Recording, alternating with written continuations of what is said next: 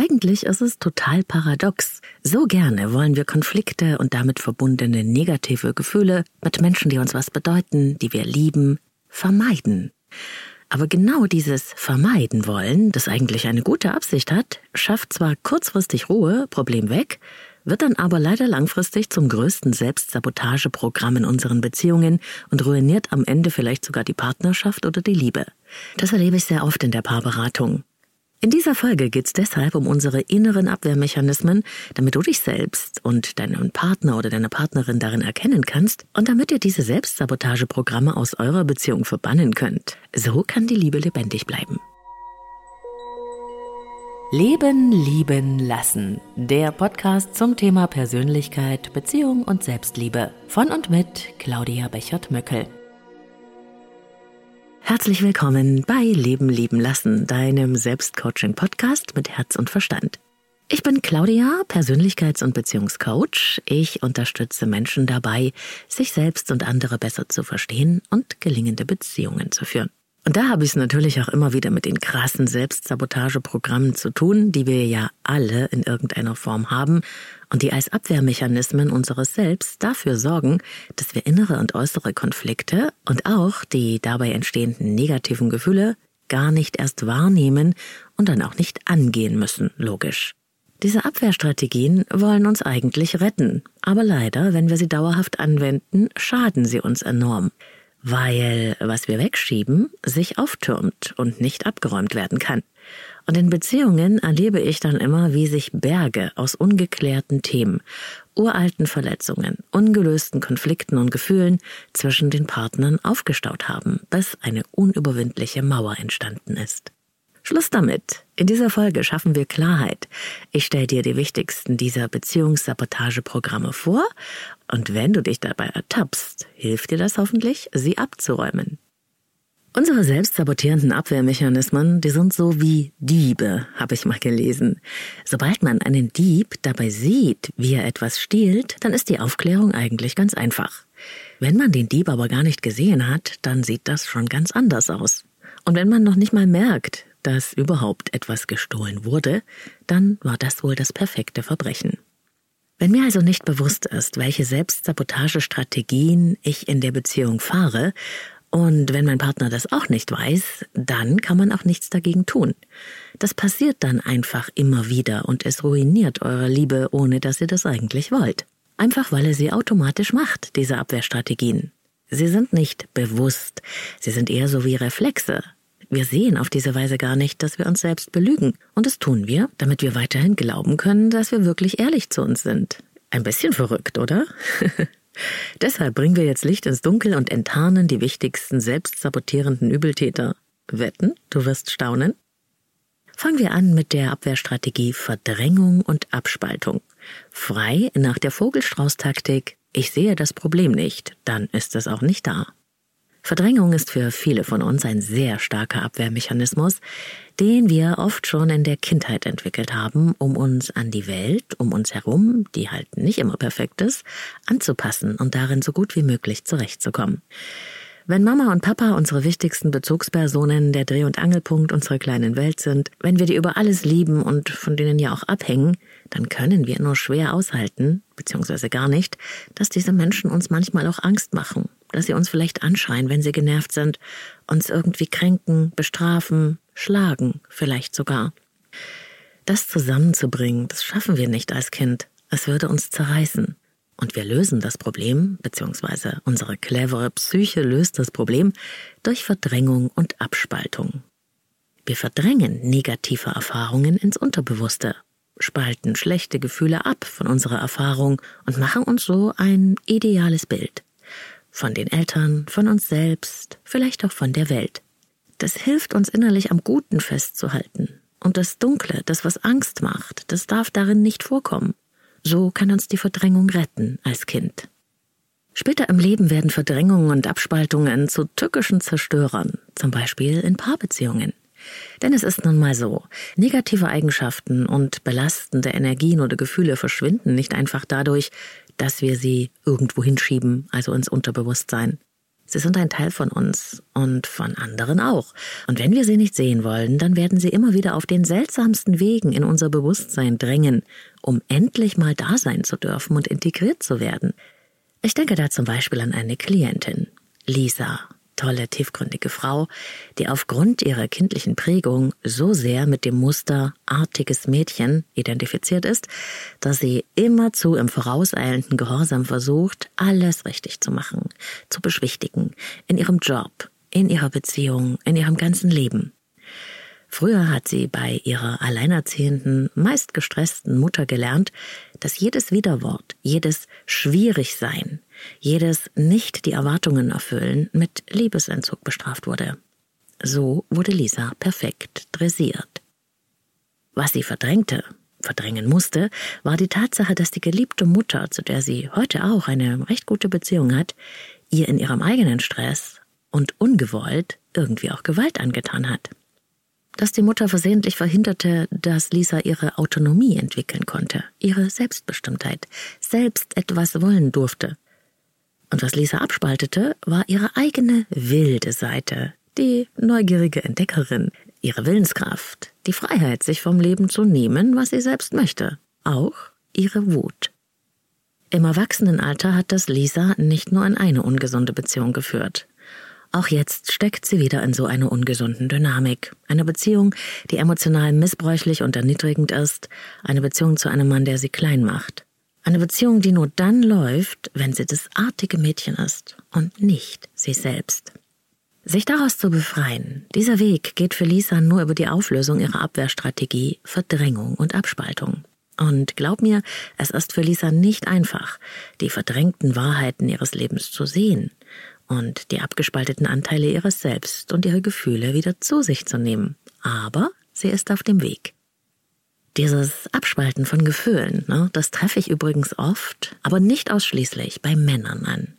Unerwünschte und schwierige Gefühle vom Erlebten abzutrennen und abzuspalten, das führt dazu, dass man später im Leben oft keinen richtigen Zugang zu seiner eigenen Gefühlswelt hat und sich irgendwie emotionslos oder unbeteiligt fühlt oder auch von anderen so wahrgenommen wird. Und besonders Jungen wurde ja über viele Generationen hinweg beigebracht, dass Indianer keinen Schmerz kennen. Und auch die Vaterfiguren haben das ja oft vorgelebt.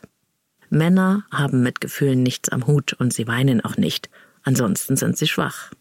Manchmal, sage ich dir ganz ehrlich, bekomme ich Gänsehaut, wenn mir solche Männer, die so geprägt sind, im Gespräch erzählen von ihren verdrängten, schmerzhaften Erfahrungen.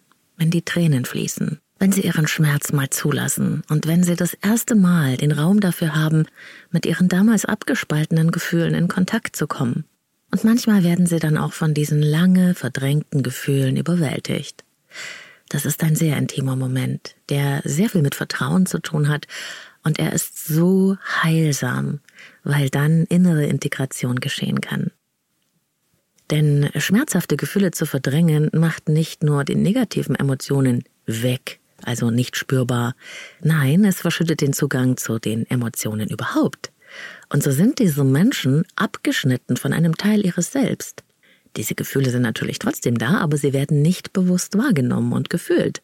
Und wenn sich genug von diesen unguten Gefühlen unbemerkt angestaut haben, dann suchen sie sich irgendwann einen Kanal, über Somatisierung zum Beispiel, also sie sprechen dann in Form von körperlichen Symptomen oder Krankheiten zu uns. Oder sie werden rationalisiert.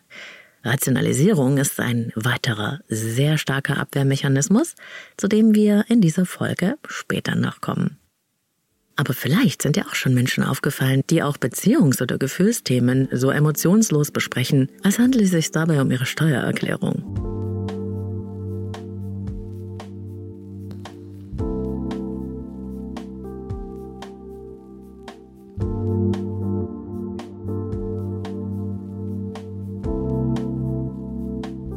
Kommen wir zur zweiten Abwehrstrategie. Auch Idealisierung und Abwertung sind Teil unserer Selbstsabotageprogramme in Beziehungen. Ich hebe dich empor oder ich stürze dich vom Thron. Über Abwertung und Idealisierung habe ich schon eine ganze Podcast-Folge gemacht, die ich dir gerne nochmal in den Shownotes verlinke, denn das kommt sehr, sehr häufig in Beziehungen vor. Fangen wir doch mal an mit der Idealisierung. Bei der Idealisierung stellen wir einen anderen Menschen auf ein Podest. Und wir schauen zu diesem Menschen hinauf. Das kann ganz verschiedene Gründe haben und unterschiedliche innere Konflikte abwehren. Als Kind zum Beispiel müssen wir unsere Eltern idealisieren in unserer Innenwelt, weil wir ja von ihnen abhängen. Und wenn wir sie auf ein inneres Podest stellen, dann können wir daran glauben, dass sie gut sind und uns lieben und nur das Beste für uns wollen. Wenn das so ist, prima. Wenn es nicht ganz so ist, dann hilft uns die Idealisierung, zumindest innerlich so zu tun, als wäre es so. Aber wir können als Erwachsene auch andere Menschen idealisieren. Zum Beispiel passiert das oft Therapeuten, Ärzten oder spirituellen Gurus. Die wollen das manchmal sogar. Und wenn wir sie dann idealisieren, dann hoffen wir, dass diese Menschen uns von unserem Leid erlösen werden, denn sie sind ja groß und mächtig. Wir schreiben diesen Menschen aufgrund ihres Status noch mehr positive Eigenschaften zu, als sie haben, weil wir dann so schön in der Illusion bleiben können, dass sie uns retten werden oder wir, auch das kommt vor, unsere Verantwortung an sie abgeben können. Auch mir passiert es tatsächlich manchmal, dass jemand mich durch Idealisierung regelrecht verehrt und Wunder von mir erhofft. Das fühlt sich gar nicht gut an und ich weiß natürlich, dass dieser Mensch das unbewusst macht. Vorsichtig und freundlich gebe ich dann die Verantwortung wieder zu diesem Klienten oder dieser Klientin zurück und bringe mich auf Augenhöhe. Denn wenn ich groß bin und machtvoll, dann bleibt doch der Klient klein und hilflos. So kann ich gar keine wirkliche Unterstützung sein. Ich bleibe hinter meinen Klienten, damit sie selbst nach vorne und in ihre Größe kommen können. Und manchmal bin ich natürlich auch an ihrer Seite. Und das ist übrigens auch der Grund, warum ich jegliches Gurutum absolut schrecklich finde. Es gibt viele tolle, inspirierende Lehrer, denen ich folge.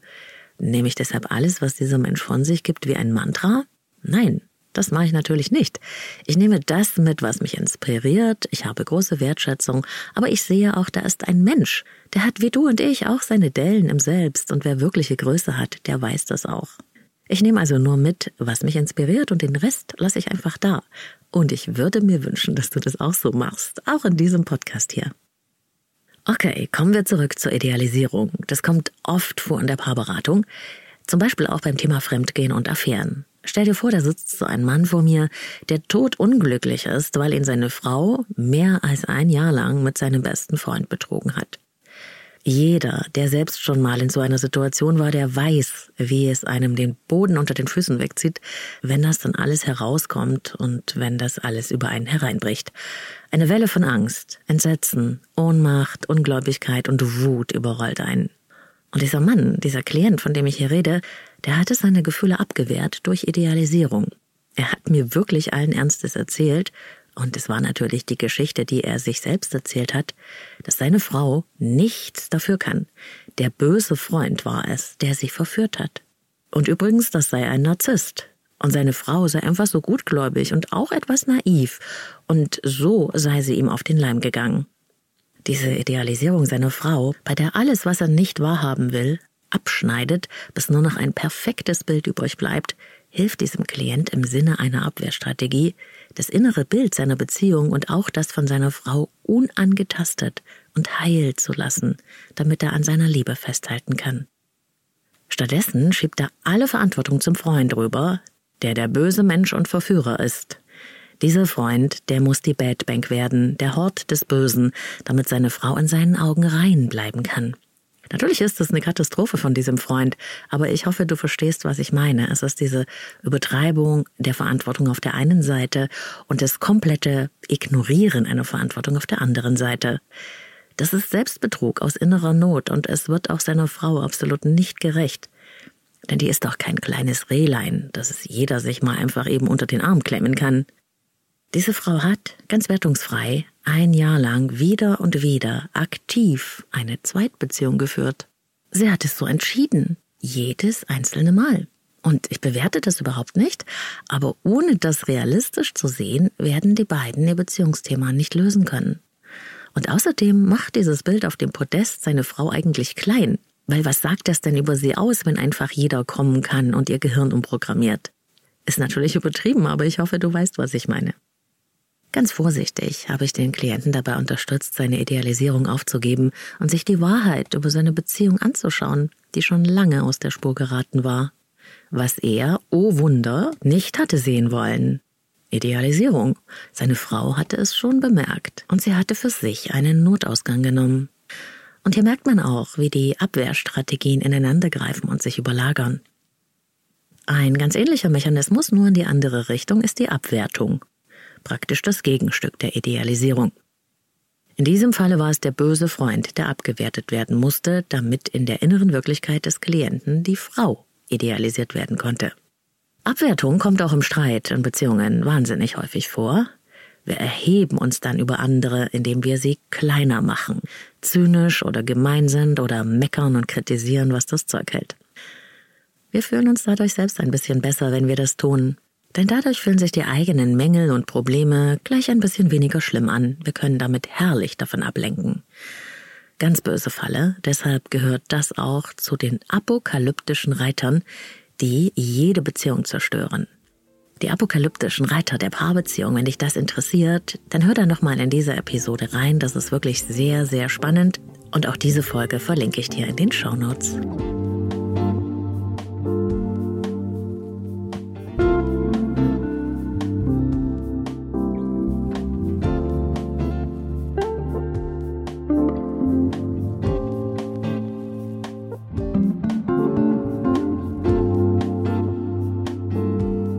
Abwehrmechanismus Nummer drei: Projektion, Verschiebung und Schuldumkehr.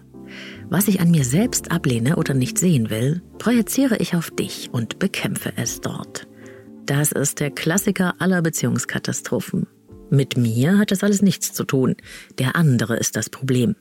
Bei diesem beliebten und wirklich sehr, sehr verbreiteten Abwehrmechanismus projizieren wir das, was wir an uns selbst nicht wahrhaben wollen oder was wir an uns selbst ablehnen, also Eigenschaften und Verhaltensweisen, auf unser Gegenüber, so als würden wir den anderen mit einem Scheinwerfer anstrahlen.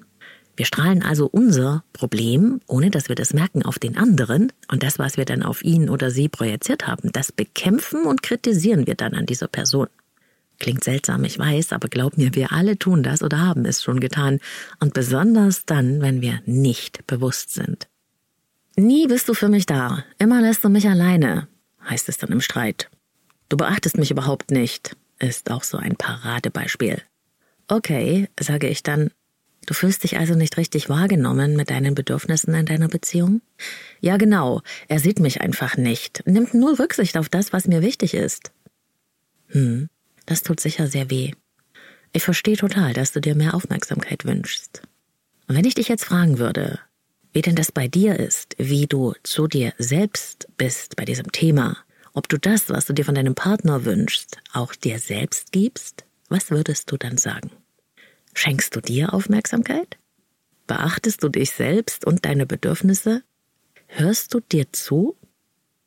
Siehst du, was dir wirklich wichtig ist und trittst dann dafür ein? Nein, das ist es ja gerade. Tränen laufen, Ehrlich, das kennen wir alle, oder? Aber die Projektion hat noch viel, viel mehr Gesichter. Wenn wir beispielsweise jemand sind, der eher ruhig und zurückhaltend ist, so wie Lisa in meinem ersten Beispiel, dann haben wir vielleicht die frechen, vorwitzigen, lauten Anteile in uns verdrängt oder sie abgespalten. Und so kann es sein, dass wir die neue Kollegin sehr, sehr anstrengend finden, die temperamentvoll und lachend durchs Büro turnt, mit jedem flirtet und sogar der Chefin einen frechen Spruch drückt. Was für ein Aufreger. Da bleibt eigentlich nur noch lästern oder mit dem Zeigefinger winken. Wir verurteilen diese Menschen dann dafür, dass sie Eigenschaften und Verhaltensweisen so schamlos ausleben, die wir selbst nicht ausleben, weil unser Muster sagt, dass sie nicht da sein dürfen. Beim Sex ist es auch ein ganz herrliches Thema. Wie kann man nur hören sich zum Beispiel Paare an, die mit offener Beziehung, Partnertausch, Swingerclub, BDSM oder anderen Sachen experimentieren.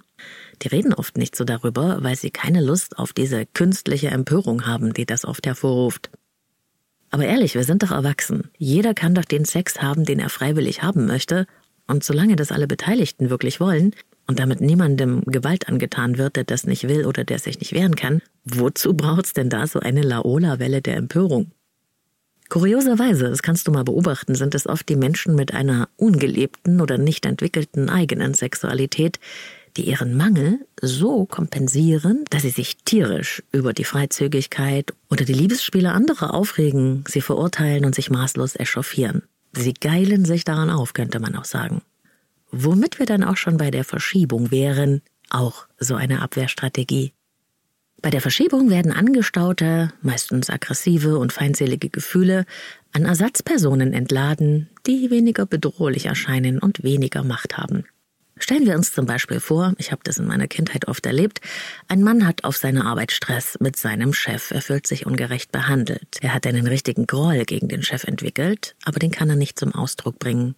Und er findet überhaupt keine Möglichkeit, irgendwie mit seiner Wut umzugehen. Dann geht dieser Mann nach Hause und lässt seinen Frust abends an seinem Kind aus und brüllt deswegen jeder Kleinigkeit an. Das Kind bezieht das natürlich auf sich und leidet entsetzlich. In manchen Fällen geht es sogar so weit, dass dann solche Kinder wiederum ihre Wut und ihr Gefühl von Ungerechtigkeit an anderen auslassen, an Schwächeren, an Mitschülern, diese mobben oder irgendwie aggressiv werden. Ein ganz, ganz trauriger Kreislauf, der an so vielen Stellen unserer Gesellschaft zu beobachten ist.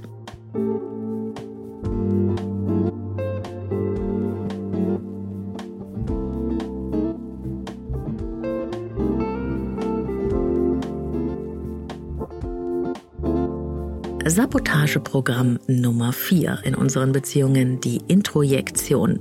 Es liegt alles an mir. Der Täter bin ich. Der Abwehrmechanismus Introjektion ist genau das Gegenteil zur Projektion, bei der eigene innere Anteile auf andere geschoben werden. Bei der Introjektion nehmen wir alles, was wir im Außen als angstmachend oder bedrohlich finden, also zum Beispiel schwierige Verhaltensweisen von anderen, aber auch deren Überzeugungen und Werte, zu uns. Wir machen das zu einem Teil von uns selbst. Nicht etwa, weil uns das irgendwie gefallen würde, sondern weil es den anderen weniger bedrohlich macht, wenn wir auch so sind. Wir verbünden uns quasi innerlich. Dadurch wehrt sich unsere Psyche gegen äußere Bedrohungen und Gefühle wie Angst, Hilflosigkeit und Ohnmacht oder ausgeliefert sein. Der Trick dabei, indem wir die äußere Bedrohung, zum Beispiel einen Täter oder Angreifer, zu einem Teil unseres Selbst machen, wird dieser als weniger gefährlich empfunden und das heißt in der Psychologie Täterintrojekt oder auch Identifizierung mit dem Täter. Natürlich, das passiert unbewusst und zeigt sich bei vielen Menschen zum Beispiel in Form eines sehr, sehr starken inneren Kritikers. Wenn ich den inneren Kritiker mit meinen Klienten visualisiere, ist es nicht selten das Bild des eigenen autoritären Vaters, das auftaucht, oder eines gefürchteten Lehrers oder irgendeiner anderen Autoritätsperson aus der Kindheit. Oft redet dann auch unser innerer Kritiker in genau dem gleichen Ton und mit den gleichen Worten, mit denen wir damals in unserer Kindheit kritisiert, abgewertet und bestraft wurden.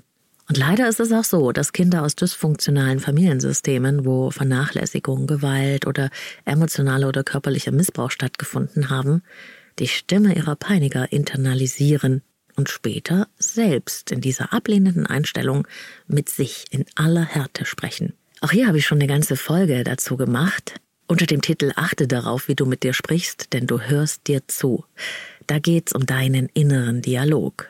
Hör dir einfach mal bei deinem inneren Dialog zu. Verfolge einen Tag lang mal, wie du mit dir selbst sprichst. Ich sag's dir gleich, das kann sehr erschreckend sein. Das ist die Stimme deines inneren Kritikers. Ein Introjekt, das du mit dir herumschleppst. Und wie gesagt, dazu gibt's eine Podcast-Episode und die verlinke ich dir auch in den Show Notes. In Paarbeziehungen ist es oft so, dass die Introjektion sich zeigt als so eine Art Zermürbung über den eigenen Anteil in einem Geschehen. Da ist jemand, der alle Schuld, alle Verantwortung an dem Problem zu sich nimmt. Der andere kann nichts dafür. Wenn eine Klientin, Milena, mir zum Beispiel erzählt, dass ihr Partner sie demütigt, anschreit, verbal erniedrigt, so dass mir schon beim Hören schlecht wird, und dass Milena mir dann sagt, aber er hat doch irgendwie auch recht. Ich habe ihn ja auch getriggert, weil ich das Thema angesprochen habe. Das hört er nicht so gerne. Das hat ihn verletzt. Sie nimmt alles zu sich, gibt sich die Schuld, weil sie das so gewohnt ist. Sie sieht seinen Anteil gar nicht. Das war schon in ihrer Kindheit so. Durch die Abwehrstrategie der Introjektion versucht sie unbewusst ihren Partner in einem guten Licht dastehen zu lassen, damit sie weiter an der Beziehung zu ihm festhalten kann. Das ist eine direkte Einfahrt in eine toxische Beziehungsdynamik. Es hat eine Weile gedauert, dass sie das in sich auflösen konnte, aber sie hat das Introjekt erkannt und sich vor einer Weile aus dieser Beziehung lösen können.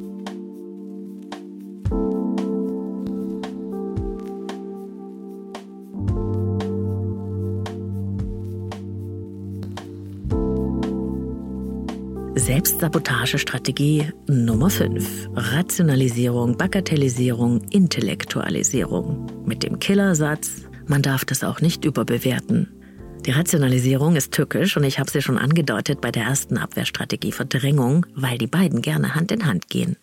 Rationalisieren bedeutet, dass man alles, das wehtun könnte, Gefühle, Konflikte, innerliche Befindlichkeiten von der emotionalen auf die sachliche Ebene transportiert und dort analysiert und argumentiert, was das Zeug hält, ohne dass es einen innerlich irgendwie berühren muss.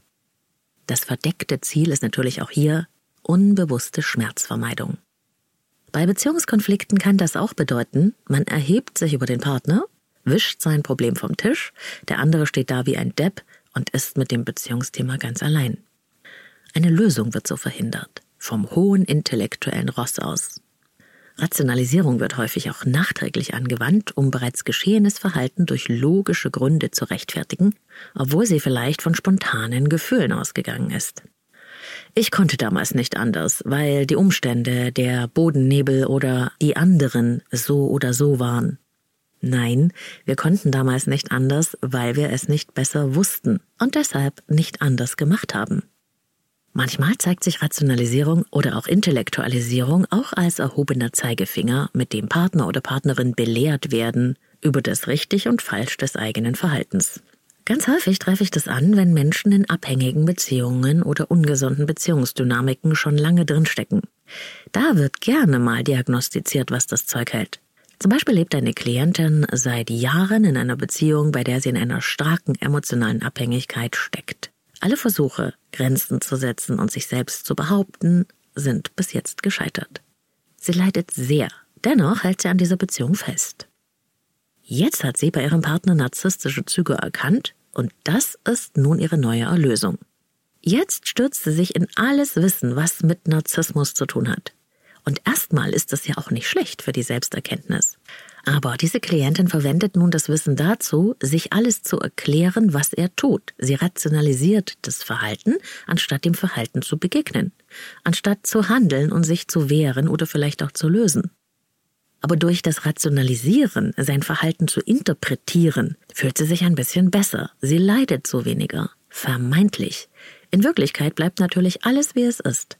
Denn die Rationalisierung hilft ihr einfach nur, den Schmerz besser auszuhalten. Und sie glaubt natürlich, wenn er das nur verstehen könnte, dann würde alles gut werden. Das ist natürlich eine Illusion.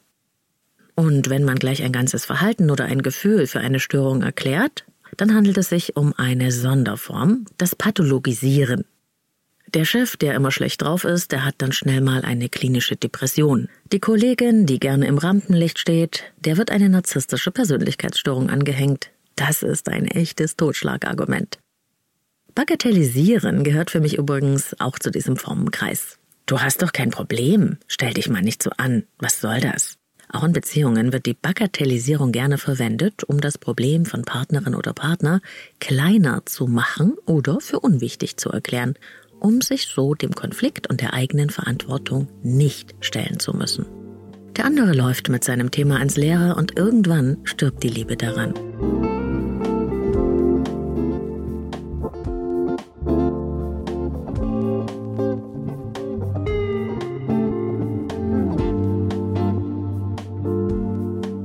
Fühlst du dich ertappt? Und vielleicht habt ihr es auch zusammengetan? Euch diese Folge angehört? Gut so, jetzt kannst du die Abwehrstrategien nie wieder nicht sehen. Versprochen. Ich habe hier die fünf wichtigsten selbstsabotierenden Beziehungsabwehrstrategien vorgestellt. Manche habe ich auch zusammengefasst. Es gibt noch viel, viel mehr. Sigmund Freud war es, der sie als erster entdeckt hat und später wurden sie ergänzt. Insgesamt sind es 20. Ich habe hier nur ein paar rausgegriffen, die besonders häufig in Beziehungen sind und ihre nachhaltig zerstörerische Kraft dort entfalten. Außerdem gibt's noch Sublimierung, Verleugnung, Somatisierung, Kompensation, Regression, Ungeschehen machen und Reversion, die Verkehrung ins Gegenteil. Auch das alles unbewusste Schutzstrategien, mit denen wir uns selbst und unsere Beziehungen sabotieren. Aber bitte nicht erschrecken. Wie bei allem im Leben macht hier die Dosis das Gift. Abwehrmechanismen sind Rettungsstrategien, wie ich das schon gesagt habe, aus deiner Vergangenheit. Sie wollen dich beschützen, eigentlich. Sie haben dir früher eine bestmögliche Anpassung garantiert und das war gut so, glaub mir. Du hast sie gebraucht, um gut mit dem klarzukommen, in das du hineingeboren wurdest. Das geht uns allen so. Verachte dich also bitte nicht dafür. Erkenne deine Rettungsstrategien an. Und auch, dass du heute nicht mehr gerettet werden musst und deshalb aus dem Autopiloten aussteigen willst und darfst. Manchmal ist es ja auch gut, nicht bei jedem Problem gleich anzuspringen und loszulegen. Manche Dinge erledigen sich tatsächlich von selbst. Von daher, erst wenn die Abwehrmechanismen die Überhand gewinnen, wenn sie ein Automatikmodus werden, wenn sie eine Extremform annehmen, dann kommt es zu den beschriebenen Schwierigkeiten, dann machen sie die Liebe und die Beziehung kaputt. Das Leben ist Balance, immer. Ein bisschen Abwehr brauchen wir und sie ist okay. Aber wenn sie dich steuert, wenn sie dich handlungsunfähig und konfliktscheu macht, dann wird sie zur Selbstverhinderung und zum Beziehungskiller. Weil wir dann einen echten Kontakt zu uns selbst und anderen verhindern. Weil wir unsere Liebsten, unsere Partner gar nicht so sehen, wie sie sind, sondern immer nur durch die Brille unserer Abwehrstrategien.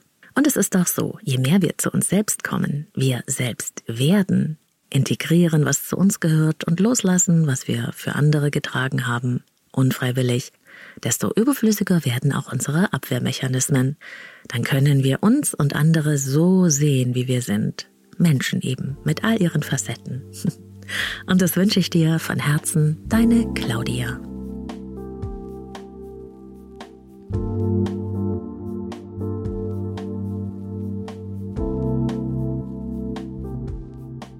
Ja, Wissen ist Macht. Aber diese Macht allein reicht leider nicht. Sie braucht auch das Handeln, es in dein Leben als Verhalten zu übertragen. Und dieser Schritt, der hat in meinen Augen mit Verantwortung zu tun. So sehe ich das. Zu verstehen, was wir eigentlich tun und wie wir uns damit selbst sabotieren und wie es auch anders geht, das ist wirklich ein wichtiger, guter Schritt. Aber wenn du das nicht in dein Leben bringst als Verhalten, dann wird sich genau nichts ändern. Und dann fühlst du dich noch schlechter, weil du dann weißt, was das Problem ist, aber du die Umsetzung nicht hinkriegst und im Denken stecken bleibst. Das sage ich ganz oft auch meinen Klienten. Denn Veränderung braucht zuerst einmal, dass du überhaupt die Möglichkeit in deinen Gedanken und in dein Herz lässt, dass es auch anders sein könnte, als es bisher gelaufen ist. Dass du einen Wunsch oder auch eine Vision von Veränderung in dir etablieren kannst. Damit beginnt alles, dass du es zulässt, die Möglichkeit. Der Schritt zwei ist dann, wie gesagt, die Erkenntnis, also zu verstehen, wie die Dinge zusammenhängen, wie sind wir an diesen Punkt gekommen, was hat es mit mir zu tun und mit dir, was läuft hier eigentlich wirklich unterm Radar deiner Beziehung ab. Das ist so ein bisschen wie den Schleier wegreißen, denn wenn du einmal verstanden hast, was unter der Oberfläche der Ereignisse tatsächlich abläuft, wenn du das Ökosystem Beziehung verstanden hast, dann kannst du es nie wieder nicht sehen. Das sagen mir ganz, ganz oft auch Klienten, denen das natürlich dann auch bei anderen in ihrem Leben auffällt. So ein bisschen ist das wie im Film Matrix, als Neo die rote Pille oder die blaue Pille nehmen kann. Kennst du die Szene? In dem Moment, wo du dich für die rote Pille entscheidest, siehst du die ganze Wahrheit mit ganzer Klarheit. Wenn du die blaue nimmst, kannst du schön im Schein der Illusion bleiben. Und wie gesagt, das Wissen und die Klarheit sind essentiell für Veränderung. Es ist Macht aber ohne dass du diese PS auch auf die Straße bringst, also in die Handlung übersetzen kannst, ist der Veränderungsprozess nicht abgeschlossen. Er bleibt stecken. Und vieles, was man konkret tun kann, gebe ich ja auch hier in diesem Podcast raus. Manches kann man aber auch nur individuell als Handwerkszeug erarbeiten. Und das ist, was ich in meiner Arbeit mit Einzelklienten und auch mit Paaren tue. Das macht sehr viel Freude, weil es immer wieder erhebende Glücksmomente für mich gibt, wenn ich nämlich Zeugin sein darf, wenn solche Veränderungen tatsächlich real werden, in Beziehungen oder auch im Leben des Einzelnen und dass sowas möglich ist, dass wir sowas können als Menschen, gewünschte Veränderungen möglich machen. Und dass ich da dabei sein darf bei diesem Gelingensprozess, das gibt mir auch immer wieder selber Raketentreibstoff für meine eigenen Prozesse. Ich finde, das ist eine echte Win-Win-Situation. So, jetzt habe ich heute mal wieder aus dem Nähkästchen geplaudert, was so mein Ansatz ist. Mehr zur Zusammenarbeit mit mir in Coaching und Beratung findest du auf www.leben-leben-lassen.de, meiner Website. Ich arbeite mit Einzelklienten und Paaren online und in Präsenz. Und über die Website kannst du auch dein persönliches Kennenlerngespräch vereinbaren. Bitte aber Wartezeit mit einplanen. Und dann habe ich heute noch einen Tipp für alle, die sich so im Allgemeinen gerne mit psychologischen Themen beschäftigen. Es gibt da in der ZDF Mediathek gerade eine ganz tolle Serie, sie heißt Safe. Und es geht da um zwei Therapeuten, die mit Kindern arbeiten und mit Jugendlichen. Das ist das Setting. Aber wie das so umgesetzt wird, auch von den Schauspielern, das geht echt so tief rein. Das stößt in einem etwas an, finde ich. Und es hat auch wirklich jede Menge gute kleine Anstöße und Learnings, die man für sich mitnehmen kann. Sehr, sehr sehenswert. Safe, die Serie in der ZDF-Mediathek. Ganz klare Empfehlung von mir. Und wer noch ein Weihnachtsgeschenk sucht, Stefanie Stahl hat ein neues Buch geschrieben. Du weißt schon, Stefanie Stahl ist Deutschlands wohl bekannteste Psychologin. Das Kind in dir muss Heimat finden, das haben fast alle meiner Klienten gelesen und das ist auch oft das Erste, was sie mir erzählen im Kennenlerngespräch. Wer wir sind heißt das Buch, das neue von Stefanie Stahl. Natürlich habe ich es mir schon angehört. Und es geht diesmal eher so im Allgemeinen um den Bauplan unserer Psyche. Wie funktioniert der Mensch? Wie ist das Zusammenspiel von Wahrnehmung, Bewusstsein und Verhalten? Wie formt sich unser Selbstbild? Was hat das mit unserer Prägung zu tun? Ich mag's wirklich, find's locker weggeschrieben und daher ist es eine spannende Reise in unser Innerstes. Und übrigens, das ist keine Werbung, das ist eine persönliche Empfehlung von mir. Ja, und was macht eigentlich mein Buchprojekt? Das haben einige von euch geschrieben und mich gefragt. Ja, das ist in der Pipeline.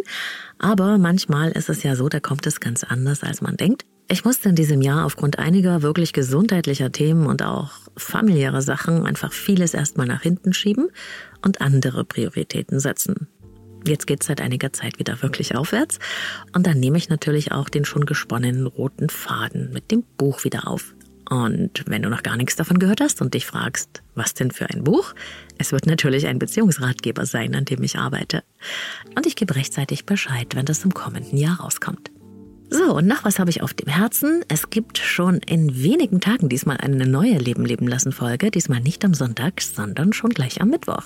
Weil ja dann, tata, ab 1. Dezember der Leben leben lassen Adventskalender startet. Mit täglichen Impulsen für dein Leben und deine Beziehung. Zum Hören. Ich hoffe, du hast schon ein bisschen Vorfreude. Ich freue mich auf jeden Fall, wenn du mit dabei bist. Die Weihnachtszeit wird Leben leben lassen Zeit. Feedback zur Sendung, wenn du magst, gerne via Insta, Leben lieben lassen Podcast, da findest du mich, da kommen wir in Kontakt. Besuch mich da gerne und auch da gibt's jede Menge Impulse zu Persönlichkeit und Beziehung. Also, wir hören uns hier bei Leben leben lassen. Alles Liebe bis dahin, deine Claudia.